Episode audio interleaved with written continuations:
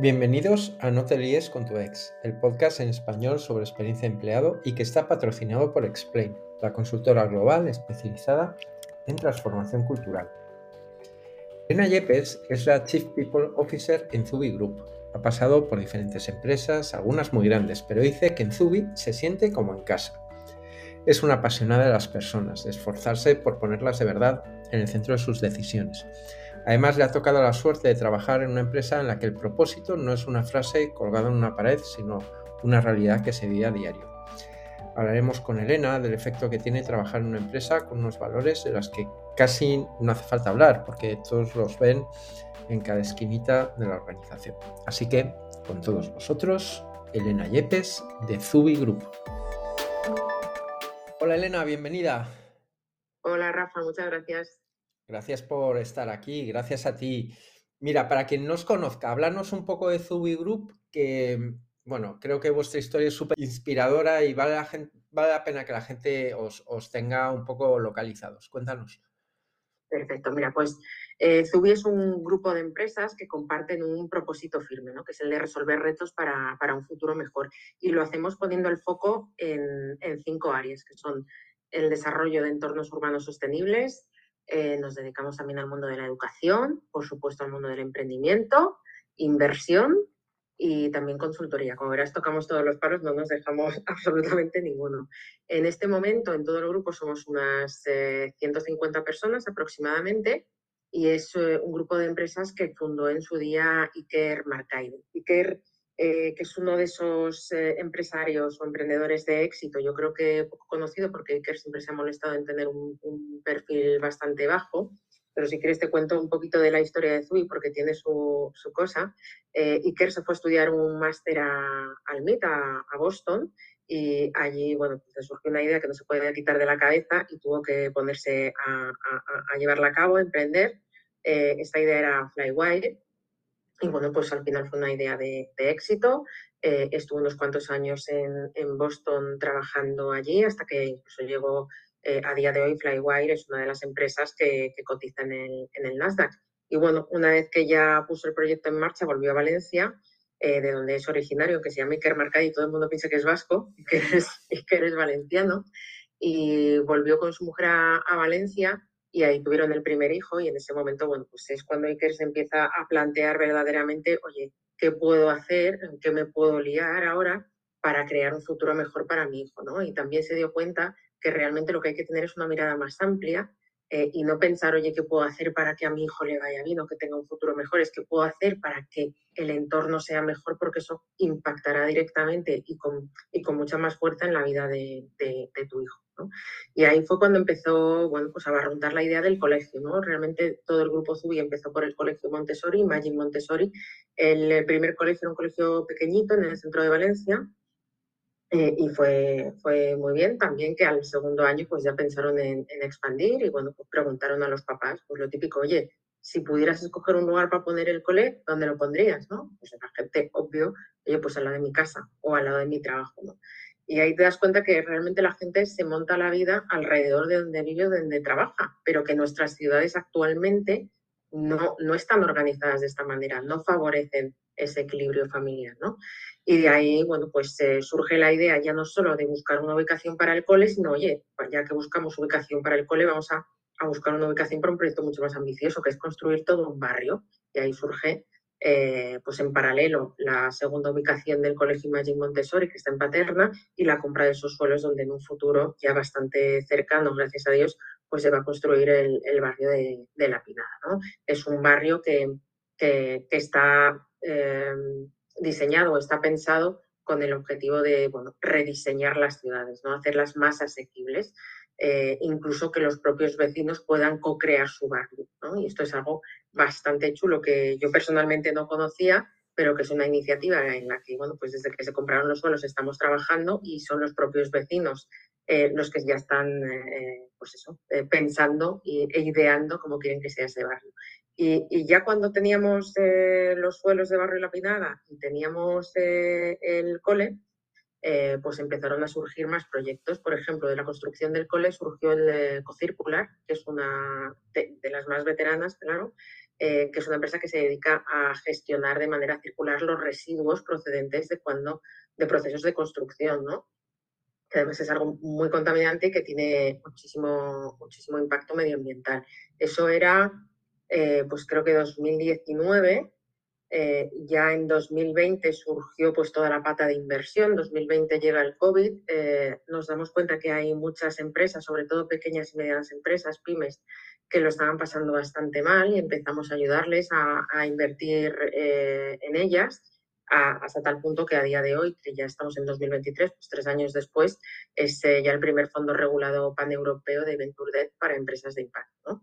Y así en 2021 y 2022 pues hemos ido creando más y más proyectos, pero que todos tienen en común ese objetivo, ¿no? ese poco de impacto positivo social o medioambiental. Yo creo que es una historia como muy curiosa, una historia de un emprendedor de éxito que no es la típica que solemos escuchar, sobre todo de gente eh, jovencita relacionada con el mundo de la tecnología de Estados Unidos, de Silicon Valley, y que, y que merece mucho la pena conocer. Oye, Elena, entiendo que ese protagonismo de Iker también se refleja en la cultura. Cuéntanos un poquito cómo es vuestra cultura. Sí, a mí, además que se refleja en la cultura, a mí me gustaría que se reflejara algo de Iker en mí, ¿no? Porque Iker es, eh, es un tío absolutamente visionario, eh, una de las mentes más preclaras, brillantes eh, que yo he conocido. Eh, pero aparte de esto, que es obvio cuando eres emprendedor y logras montar un proyecto como Flywire y ahora eh, Group, eh, es obvio que es así, no hace falta que lo diga yo, pero es que aparte hay mucho de la cultura de, o, de la forma de ser Baker en la cultura de Zubin. Lo primero yo te diría, esa parte de visión, de valores, de acción, de impacto, eh, que no solo se vive el día a día en la cultura, sino que creo que cada una de las personas que nos incorporamos tenemos un pequeño resorte de motivación, eso es lo que nos hace pasar a la acción, ¿no? Y eso se respira mucho en Zubi. En Zubi cualquier iniciativa grande, pequeña, los grandes proyectos que lanzamos, pero también las pequeñas iniciativas internas, eh, todo pasa por el tamiz del impacto, ¿no? Todo es, oye, ¿qué impacto voy a conseguir con esto? ¿Cómo puedo reducir impacto medioambiental? ¿Cómo puedo y, eso es algo que parece que no te das cuenta porque lo tienes ya en el día a día, pero cuando lo miras desde fuera te dices, ostras, es que no hacemos nada que no tenga el impacto medido y que no esté eh, pasado, como te digo, por este tamiz. Pero bueno, aparte de esto, que es obvio cuando trabajas en este tipo de empresas, eh, hay, hay algo que tiene Iker que se aleja, como te digo, mucho de este típico estereotipo de, de, emprendedor de éxito, que es que es una persona como muy, bueno, como muy no, es una persona muy humilde, muy cercana, muy accesible, eh, yo, por ejemplo, eh, te puedo decir, Iker es el primer eh, presidente fundador con el que trabajo que incluso organiza ejercicios de feedback para él. O sea, no solo todos decimos que nos gusta recibir feedback, con la boca más grande o más pequeña, ¿no? Pero a todos nos encanta recibir feedback. Pero Iker es una persona que no solo le gusta, sino que se molesta por, oye, vamos a hacerlo, pero que de verdad, que yo quiero que todo el mundo en la organización pueda decirme lo que piensa, no solo de la compañía, sino también de cómo lo hago yo como, como gestor de la compañía. A mí eso me parece un ejercicio de liderazgo brutal. De cuando hablamos de liderazgo basado en el ejemplo, esta es una de esas cosas y creo precisamente que esa cercanía, esa accesibilidad eh, es muy de ITER y por supuesto también muy de Zubi. Me encanta de las cosas que conozco ¿eh? de Zubi. Me encanta el ritual del onboarding del bosque de talento. Mira, cuéntanoslo para los que nos estén escuchando. Sí, pues mira, en Zoom intentamos, o sea, es imposible ser súper eh, coherente con todo, súper intachable, ¿sabes? Es, complicadísimo, pero sí que es cierto que nosotros lo intentamos cada día, ¿no? Y cuando decimos que nos preocupamos por crear un impacto positivo y nos preocupamos por medio ambiente y sostenibilidad, lo, lo pensamos incluso en este tipo de procesos, ¿no? Desde el proceso de selección hasta el proceso de onboarding. Como tú bien dices, eh, dentro de nuestro proceso de onboarding hay un rito muy chulo que es el bosque del talento, justamente en esos terrenos que te comentaba antes, donde se va a empezar a construir el barrio de la Pinada, eh, hemos aprovechado para construir este, este, bosque. Cada persona que se incorpora en la, organización, pues durante su proceso de onboarding va a esa zona paterna y planta allí su árbol. Obviamente eh, es un árbol que es una especie local, eh, se respetan los tiempos de plantación, o sea, está todo pensado, nada se hace a lo loco, pero es una experiencia muy chula que tiene mucho impacto a nivel personal y, muy poco impacto a nivel económico, ¿no? Que muchas veces eh, la gente de tipo de recursos humanos nos volvemos locos haciendo unos procesos de onboarding, unos eventos y una serie de cosas, eh, cuando piensas que a lo mejor lo más sencillo, lo que más impacto tiene en la vida de una persona son estos pequeños ritos, estos pequeños ejercicios que no requieren grandes logísticas ni grandes presupuestos, ¿no? Y además en el proceso de onboarding, aparte de que somos muy respetuosos con los árboles que plantamos en nuestro bosque eh, y con los eh, periodos de plantación, pues tampoco entregamos, eh, por ejemplo, libretas o cuadernos o cualquier tipo de material de papelería. ¿no? Siempre fomentamos pues, que se utilicen las tecnologías que son más limpias. Y bueno, creo recordar que sí que, sí que hay una tarjetita que, que entregamos en el Welcome Pack, pero es de papel, papel plantable, con lo cual te digo que intentamos que hasta el último detalle pues sea un poco coherente con la visión que tenemos de impacto eh, social y medioambiental. Además, creo que Iker te acompaña, ¿no? ¿O hay algo, algo de presencia de Iker en este bosque? ¿Cómo es eso? Bueno, el día que, estás invitado invitada a plantar tu arbolito en el bosque del talento, pues se organiza eh, una jornada entera, ¿no? Eh, te desplazas, evidentemente si estás en Valencia, pues estás muy cerquita, pero nosotros ya tenemos talento repartido por, toda España y bueno, te desplazas allí a Paterna y lo primero que haces es un paseo eh, con Iker por el barrio de La Pinada. Entonces, él te cuenta un poco pues esta misma historia de cómo empezó toda esta aventura que os he contado yo al principio de la conversación, pues te la cuentan de primera mano. Obviamente eh, la gente se queda súper inspirada, ¿no? Eh, eh, que te lo cuente él de primera mano y que te cuente cómo pensaba, cómo lo sentía, cómo realmente él desde el principio quiso crear un futuro mejor para su familia y luego extenderlo para el resto de su entorno, es algo súper inspirador. Y luego, por supuesto, eh, Iker coge pico pala, se pone también a ayudar a los compañeros a plantar sus árboles y, por supuesto, luego hay un picoteo y unas sesiones ahí un poco ya más eh, formales o más corporativas. Eh, pero a mí me gusta mucho, ¿no? Porque en pocas compañías, eso que te comentaba de la accesibilidad, pues en tu primer día de no siempre es el primer día, pero en tus primeros días o en tus primeras semanas de incorporación, pues puedes tener un acceso tan directo al presidente ejecutivo, al founder de tu compañía y que te cuente de primera mano cómo se le ocurrió hacer toda esa aventura que estáis viviendo, ¿no? Es, una pasada y realmente es una de esas experiencias que la gente cuando vuelve de, de Valencia dice, ostras, qué chulo, he dado un paseo y además nosotros también le damos un poquito de hype, ¿no? Decimos, oye, vas a ir a Valencia, llévate las botas de montaña, ya un poco de, de hype allí y luego, claro, la gente pues ve ahí que les cuenta la historia, es una pasada, es una cosa muy, muy chula. De hecho, yo pues tengo la fortuna de que lo viví cuando me incorporé, pero luego lo he, podido vivirlo como varias veces más con compañeros que se van incorporando y yo, yo me lo paso como una enana exactamente igual la quinta vez que lo he hecho que la primera, ¿no? Es una pasada. Oye, también es muy interesante lo del libro de supervivencia, ¿no? Eh, que es una cosa muy vuestra también. Eh, a ver, para nosotros es supervivencia, porque eh, Zubi es un, es, como te decía, es un grupo de empresas, ¿no?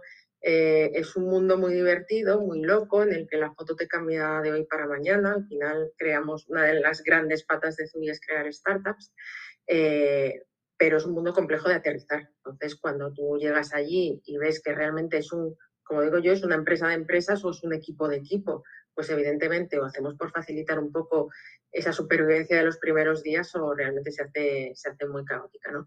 Pero aparte, eh, este manual, guía, libro de supervivencia, handbook o como lo quieras llamar, y yo sé que hay otras empresas que lo tienen, aparte de tener esta finalidad un poco de, de apoyo, de guía espiritual para los primeros días, eh, aparte también nos sirve para la gente que, bueno, pues que está empezando a bichear qué es esto de Zubi Group, que le estamos empezando a interesar pues, para que pueda conocernos un poquito mejor eh, de hecho, coincide que no sé si es mañana pasado, bueno, en estos días el equipo de tecnología y de marketing ya están subiendo esa versión a nuestra página web, con lo cual ya será pública para todo el mundo. Y, esa, eh, esa actividad que todos hacemos de investigar empresas y a ver dónde me voy a meter, pues ya será mucho más fácil para todos. Eh, pero además de, estos, de estas dos utilidades, por decirlo de alguna manera, a mí me parece que esta clase de, manuales, de guías o de libros, como los queramos llamar, tiene una utilidad mucho más importante, ¿no? Y es que poner las cosas por escrito hace que adquieras un compromiso mucho más real con ellas. ¿no? Eh, al final poner las cosas blanco sobre negro, publicarlo en tu intranet, publicarlo en tu web corporativa, en newsletter, en lo que te dé la gana, eh, está haciendo que adquieras un compromiso de cumplirlo o al final te van a sacar los colores, ¿no? Que tú realmente estás esforzando por decirle al mundo, oye, nosotros somos así, esto es como trabajamos, así es como cuidamos a nuestra gente.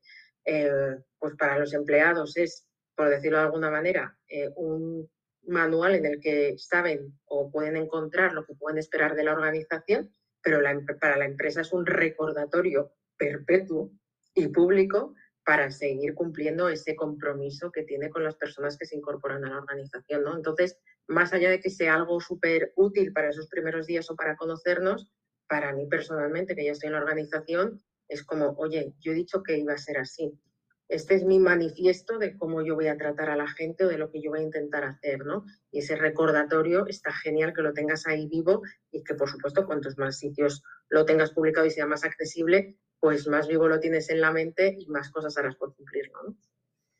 Yo creo que una de las cosas que más llama la atención, que seguramente más llama la atención cuando se entra en Zubi, es todo lo relacionado con la conciliación, ¿no? Sí, eh, pues, e, esto es un poco más pues, por seguir hablando del tema de la, coherencia que ya hemos comentado. Al final, nuestro objetivo final es conseguir un futuro mejor, ¿no? Y para conseguir un futuro mejor, esto pasa sí o sí por crear un presente mejor.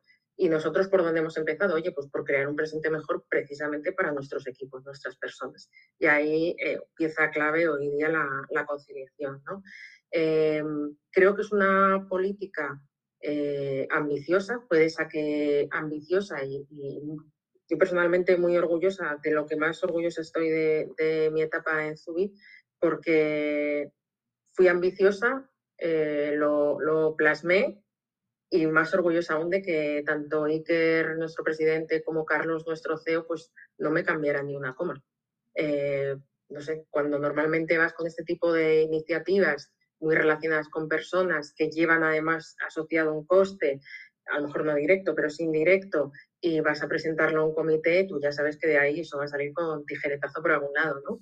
Y, y eh, realmente eh, fue uno de los días más felices que yo recuerdo y que, madre mía, parecido genial, ¿no? Y, me parece que eso dice mucho de su vida y su cultura. Y por ponerte algún, algún ejemplo de lo que contiene nuestra política de conciliación, que por cierto es ambiciosa de saque, pero seguimos trabajando en ella y espero que, que por supuesto vaya mejorando, eh, quizás la medida estrella sea que si eres eh, papá o mamá, eh, puedes reducir tu jornada hasta que tu niño o tu niña tenga un año de edad sin reducción de salario. Esto es una medida que tiene un impacto brutal porque al final es eh, bueno, pues eh, tiene impacto económico para las empresas y esto es algo que, suele bueno, pues generar mucho debate interno. ¿no? Y la fortuna es que nosotros estamos en una organización en, en la que la conciliación no se debate, es que la conciliación es un hecho. ¿no? Pero aparte de esto, pues, eh, por ejemplo, ampliamos de los 12 a los 14 años el plazo para poder disfrutar de reducción de jornada por guarda legal, eh, también ampliamos todos los permisos retribuidos, eh, por si algún familiar está enfermo, está ingresado o ha tenido una pérdida importante, porque consideramos y entendemos, no es eh, obvio, que tu trabajo tiene que pasar a un segundo plano o a un quinto plano y que, en esos momentos no te tienes que preocupar por si tengo, se me acaba el permiso no se me acaba. Y por supuesto también contamos con ayudas económicas para, para familiares de, de, nuestro equipo, de nuestras personas, por si en algún momento están en una situación complicada de, salud, pues que podamos también ayudarles en ese aspecto. ¿no? Como te digo, es, muy ambiciosa, pero yo tengo tan buen sabor de boca que quiero seguir trabajando y estoy segura de que vamos a seguir ampliando esta política. Bueno, desde luego es para sentiros orgullosos, ¿no? Enhorabuena. Mira, cambiando de tema, porque me encantaría preguntarte un montón de cosas, Elena. Eh, yo te escuché cuando nos conocimos, Escuché aquello que me contaste de que el problema de los equipos de recursos humanos es que el compromiso era demasiado aspiracional. Me llamó mucho la atención. ¿A, qué te referías exactamente con esto? Bueno, yo creo que es que en los últimos años eh, las personas que trabajamos en talento, en people en recursos humanos, como lo queramos llamar, somos especialistas en, coger algunos conceptos y, manosearlos y manipularlos y tergiversarlos hasta, bastante, ¿no? Y, bueno, como tú ya me conoces, yo no tengo pelos en la lengua y a veces hablo un poco más de la cuenta, eh, pero a mí me, parece que el compromiso no es tan intangible o, menos intangible que lo que nos quieren hacer creer, ¿no? Porque al final el compromiso es una relación, es un proceso de co-creación entre la persona y el empleado. Y como cualquier relación, es decir, como en una relación de pareja, como en una relación de amistad o de familia, las dos partes tienen que compartir dos cosas. El mismo propósito, es decir, el mismo objetivo. Tenemos que entrar a la relación queriendo lo mismo, porque si entramos a la relación, tú quieres J y yo quiero H, pues oye, eso va a ser complicado. Y aquí es donde justamente eh, aplico lo que tú comentabas. ¿no? Creo que eh, en las empresas, específicamente en los equipos de, personas, no se nos da especialmente bien, no lo hacemos regular, esto de bajar el, plano aspiracional al plano operativo. ¿no? Somos eh, creo que tenemos que mejorar eh, todavía en, hacer ver a nuestras personas, a nuestro equipo, el impacto que tiene su trabajo diario en los resultados de la compañía. Más allá de poner los valores, oye, nuestra visión, a lo que nos enfocamos todo, lo ponemos en un cartel o en 17 carteles, oye, que está genial y que eso hay que hacerlo. Hay que hacer un esfuerzo mucho más grande por tangibilizar lo que va a hacer Rafa lo que va a hacer Elena, lo que va a hacer Pepita en su día a día y cómo eso va a repercutir en, los logros y en los objetivos de la compañía. Entonces, eh, retomo, en este proceso de co-creación, esta relación, las dos partes tienen que compartir el mismo propósito, el mismo objetivo, ¿vale? Y, y tenemos que ayudar a nuestras personas a definir su objetivo dentro de la compañía y luego tienen que compartir el mismo nivel de exigencia y esfuerzo. Y esto es negociable y no puede haber desigualdades en la relación. Pero esto es como cualquier relación. Si una relación de amistad una relación de pareja hay una parte que se esfuerza más que la otra, o hay una parte que pone más en juego que la otra, o hay una parte que es mucho más exigente que la otra, normalmente esa relación, pues mucho futuro a largo plazo no, no suele tener. Pues una relación empleado-empresa es exactamente lo mismo. Entonces, la empresa no puede esperar a que la gente venga motivado, comprometida de casa, que esta es otra de esas grandes frases con las que yo me meto bastante, eh, y el empleado tampoco puede, o la persona tampoco puede quedarse esperando, bueno, yo estoy aquí y yo estoy esperando a que mi empresa me motive, a que mi empresa me comprometa. Pues no, aquí las dos partes tienen que asumir un papel activo y asumir un, un, esfuerzo, asumir unos costes, que en el caso de la empresa, obviamente ese esfuerzo y esos costes irán más por costes materiales, costes económicos, o también facilitar, quitar obstáculos para el desarrollo, pero en el caso del empleado, y muchas veces se nos olvida, es el que tiene que tomar las riendas de, su desarrollo profesional, de su carrera. Es el empleado, es la persona quien tiene que hacerse protagonista. Este es el esfuerzo que tiene que hacer la persona. Con lo cual, o compartimos el mismo propósito y hay una relación de equilibrio entre exigencia y esfuerzo de las dos partes, o la relación, pero me da igual, la de empleado-empresa o la de amistad o la que tienes con tu amigo, amiga o pareja, es que no va a funcionar, ¿no? Entonces, eh, muchas veces hablamos de compromiso y hablamos de motivación y se nos olvida bajarlo a esto. Es, oye, que compromiso y motivación por parte de la empresa es poner recursos y por parte del empleado es, oye, no esperar a que te den el curso 33, es pedirlo, es buscar por dónde quieres eh, desarrollar tu carrera, ¿no? Pues a esto me, me, refiero un poco con que muchas veces nos quedamos en el plano aspiracional de las palabras bonitas y pocas veces las bajamos a la realidad de lo que significa compromiso, motivación para una persona. Yo creo que, mira, al final, tanto, tanta reflexión que hacéis, eh, tuya personal y de equipo, eh, tiene recompensa, ¿no? Una de las cosas que más me ha llamado la atención es que podáis conseguir incorporar gente muy top siendo una pyme, ¿no? Yo, creo que esto, esto tiene mucho que ver con, todo esto. Pues, pues yo creo que sí, porque además, fíjate que no somos una empresa grande, como te decía antes, 150 personas, que somos una empresa relativamente conocida, eh, mucho más en el ecosistema valenciano, porque al final la empresa es valenciana, aunque ya estamos por toda España, eh, pero aún seguimos haciendo pues, mucho posicionamiento de marca en el resto de, España y también en Europa, pero creo que tenemos varios ingredientes que nos hacen ser, pues oye, una empresa eh, atractiva. Lo primero, la misión y la visión. O sea, ya no solo es buscar un trabajo que te guste, es que estás buscando un trabajo que obviamente todo el mundo aspira a que le guste, ¿no? Esa es la idea. eh, pero que además puedas conseguir crear un futuro mejor. A mí eso me parece un plus que no tienes en otras compañías, ¿no? Pero también trabajar en un ambiente de flexibilidad y autonomía total. Esto, esto no es hoy un día a la semana, teletrabajo, dos días en la oficina. No, esto es la realidad. Es, estos son nuestros objetivos, estos son nuestros OKRs. Trabaja donde quieras, trabaja como quieras y, y cuando das esa libertad descubres que nadie se escaquea cuando tienes una buena metodología implantada de objetivos, que puedan ser OKRs o los que cada uno eh, quiere implantar en su compañía, y das realmente libertad, ves que la gente cumple, ¿eh? que estamos todos a una que nadie se escaquea. Y ese tipo de ambiente es muy atractivo para la gente de talento. Hay, hay para mí lo que más, eh, aparte de la autonomía, la misión y la visión, hay dos cosas.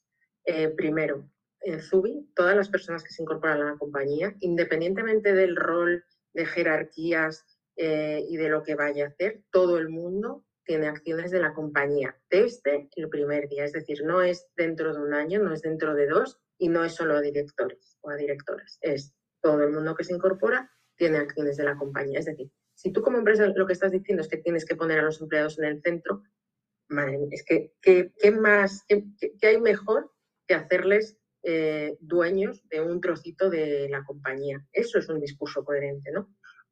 Y el cuarto ingrediente, por así decirlo, sería que, para mí eh, personas top atraen a talento top. Y cuando tienes la posibilidad de trabajar con, alguien como Iker Marcaide o con alguien como Carlos, nuestro CEO, que ha sido, por cierto, otro de los pocos españoles que ha conseguido llevar otra empresa a cotizar al Nasdaq, pues la verdad es que, eh, es gente súper nutritiva, es que es una pasada trabajar con ellos en el día a día.